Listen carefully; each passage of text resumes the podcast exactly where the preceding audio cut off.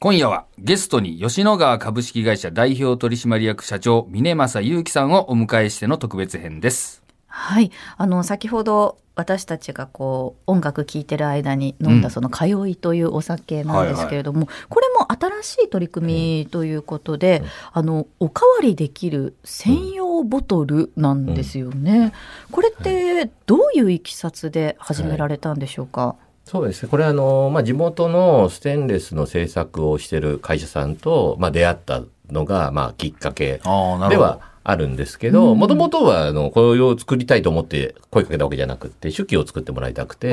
声かけしたんですが、まあ、そこで、その彼らとかいろいろと話をしてるときに、こういうステンレスのボトルとかチタンのボトルにお酒をすべて売られてる会社さんっていらっしゃるんですけど、まはい。あ、結構高いんですよね。もちろん、ボトルが高いんで。なるほど、なるほど。で、で、なんか、それ、それっきりなので、はいなんかすごいもったいないなって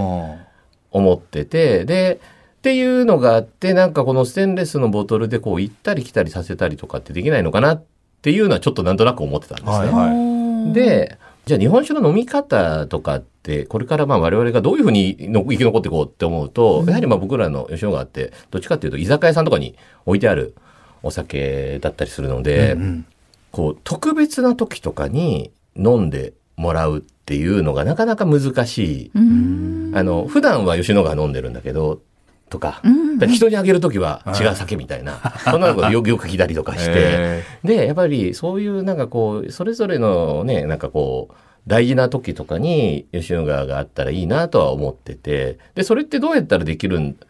ろうと思ったら、やっぱりまあ、まあ、特別なお酒をやっぱり作ることにはなるんですけど、うんでも、はい。ただそれだけじゃ多分、くらって今、今もまだ1000グラくらいあるので、ああ、そうなんですね。はい。だから、吉野川である必要がないっていうのもあって、って考えた時に、あ、じゃあこのステンレスボトルに特別なお酒詰めて、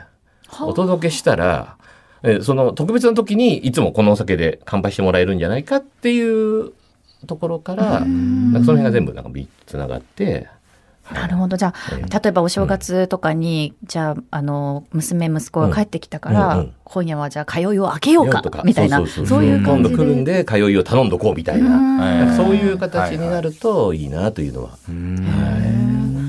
この通いっていう名前には何か意味があるんですか、はい、あの、もともとあの、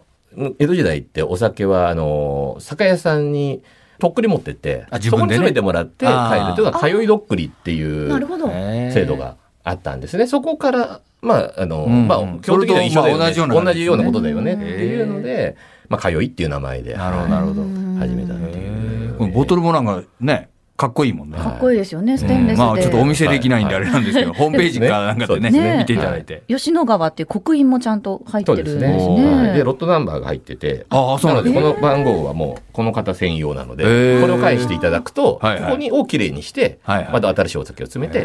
お返しするっていうような仕組みになるほど。これやっぱり今のねえ、リサイクルというか循環型社会の。まあ、そういう意味もありますね。うーん。またね、誰がその、どんな時にうん。何回頼んでくれるかみたいな、そういうお客さんとの関わりみたいなのも直接できるということですよね。そうなんですね。だからどういう、どうこうこういう酒は良かったとか。で、うん。ですので今は普通に、なんだろう、こう特別なお酒を買ってもらってますけど、うん。的には例えば僕らがテスト的に作ったお酒とかの、こういう通いのはい。人たちだけに、こうちょっと飲んでもらって、感感想をもらうとか、そういうようなこことともできるかなっていう。そうですね。なるほど、はい可能性がね、いろいろ考えられるということですね。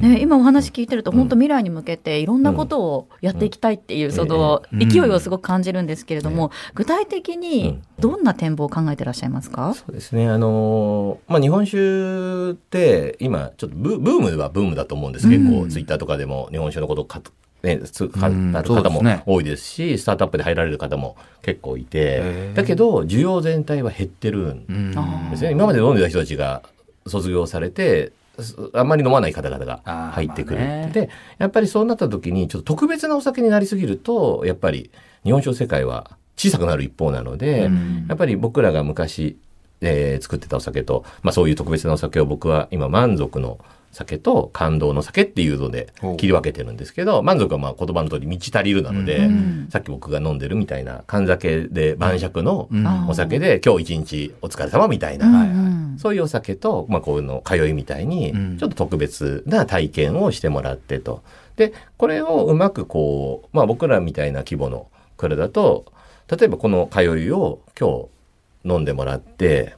ね、長尾さんがあ美味しいなとはい。思ってもらった後に、ええ実はこの後ね社員の人たちとじゃ忘年会に行った時に、はいはい。とかで酒印刷屋さんに行った時に吉野があったら、うんあちょっとこれ飲んでみようかなみたいな。うん。でそうするとやっぱり記憶としてつながってくるんで、まあそれはちょっと量がある会社だからできるこう日常の接う点とん。ちょっと特別な接点をどういうふうにこう組み合わせていけるのかっていうことは、うん。えー考えてやってます。なるほど。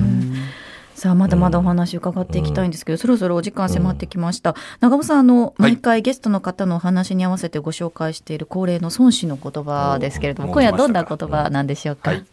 ちょっと長いんですけども、はい。地形は兵の助けなり、敵を計りて勝ちを制し、権威遠近を図るは上昇の道なり。これを知りて戦いを持ち得る者は必ず勝ち、これを知らずして戦いを持ち得る者は必ず破る。という一節なんですけども、はい。これ何言ってるかというと地形ですね。の戦争する時の地形の判断をするっていうのは戦争の助けになるものだよと。でこれをきちんと理解しているのが優れた将軍であって、うん。でこういうことが分かって戦う方は勝つしこの地形のね、えーことを分からずに戦うやつは負けるぜ、という一節なんですけども、ええ。これあのーまあこの吉野川さんに置き換えると、やっぱりこう長岡の土地というかね、その新潟の土地というか、まあそういうこう地形ですよね。その土地が持ってる力をこう生かすということをね、やってこられて。じゃあ、土地があればいいのかっていうとそうじゃなくて、これあくまでも兵の助けなんですよ。同じ土地だから、じゃあ全てのね、酒蔵さんが良くなったかっていうそうじゃなくて、やっぱり470年もね、続いてきたのは、その地形をうまく助けとして生かしつつ、まあ先ほどの通いとかもそうなんですけども、まあ新しいいろんな取り組みをやっていくと。同じ地形を生かしていながらもね、まあやり方は違うんだけど、しかしやっぱりその地形っていうのは非常に重要なことだぜと。こういうね、まあ、その地の利を生かすっていうことが、まあこの孫子の兵法でもこう言ってると。こういうふうに考えるといいんじゃないかなと思います。峰正さん孫子の言葉いかがでしょいうやか、ーね、もう少し短い言葉だったら覚えられっと ちょっと長いなと思いましたけど、ただやっぱりね、自分がいる、で、どういう立場に置かれてるのかっていうことはやっぱり常に考えながらええ。してる、えー仕事をしてるので、まあそういった形が、ね、僕が考えてるのが合ってれば、まあ勝てるだろうなと、うんうんてなければ負けるんだなっていうのはちょっと思いましたけど、はい。やっぱりね、他で真似しようと思ってもなかなかできない、その土地ならではのね、やっぱりものがあるんで、やっぱりそれがうまく活かしていくはいっていうことだし、ね。そうですね。はい。はい。ありがとうございます。はい。えーそろそろお時間となりました。峰正さん最後にリスナーさんに何か一言メッセージをお願いします、えーっと、まあね、冬、これから冬寒くなってくると思いますけれども、まあなかなかね、こう日常の行動に制限がある中だとは思うんですけれども、あの、身近な方々と、まあこう楽しむ夜をですね、先ほどおっしゃったみたいにゆっくり時間が流れるお酒だと思うので、はい、あの、まあこんな時だからこそ、えー皆さんとゆっくりお酒を、吉野川を楽しんでいただければなと思っております。はい。今夜のゲストは吉野川株式会社代表取締役社長峰正祐樹さんでしたありがとうございましたあ。りがとうごありがとうございましたざいました。